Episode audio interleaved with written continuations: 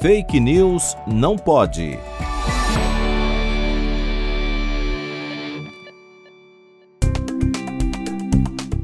Circula na internet a informação de que adicionar limão ou laranja em refrigerantes produz uma substância cancerígena. O benzoato de cálcio, presente, por exemplo, na Coca-Cola, reagiria com a vitamina C do limão, produzindo uma substância cancerígena chamada benzeno. Mas será isso verídico?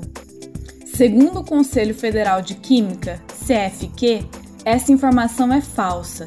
De acordo com a instituição, é improvável que ocorra essa reação, pois, para que ocorra a reação de formação de benzeno a partir de benzoatos presentes no refrigerante e da vitamina C, seriam necessárias condições muito específicas, como a presença de metais, além de temperatura elevada, incidência de raios UVA e tempo de contato prolongado.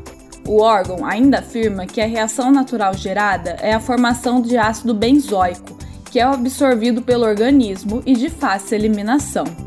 Portanto, está tudo bem beber sua coca gelada com uma rodela de limão. Busque por informações em fontes confiáveis e desconfie das notícias alarmantes e sensacionalistas. Fake News não pode.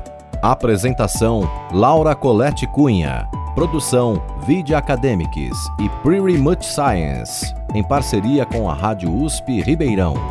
Revisão: João Vitor Guimarães Ferreira.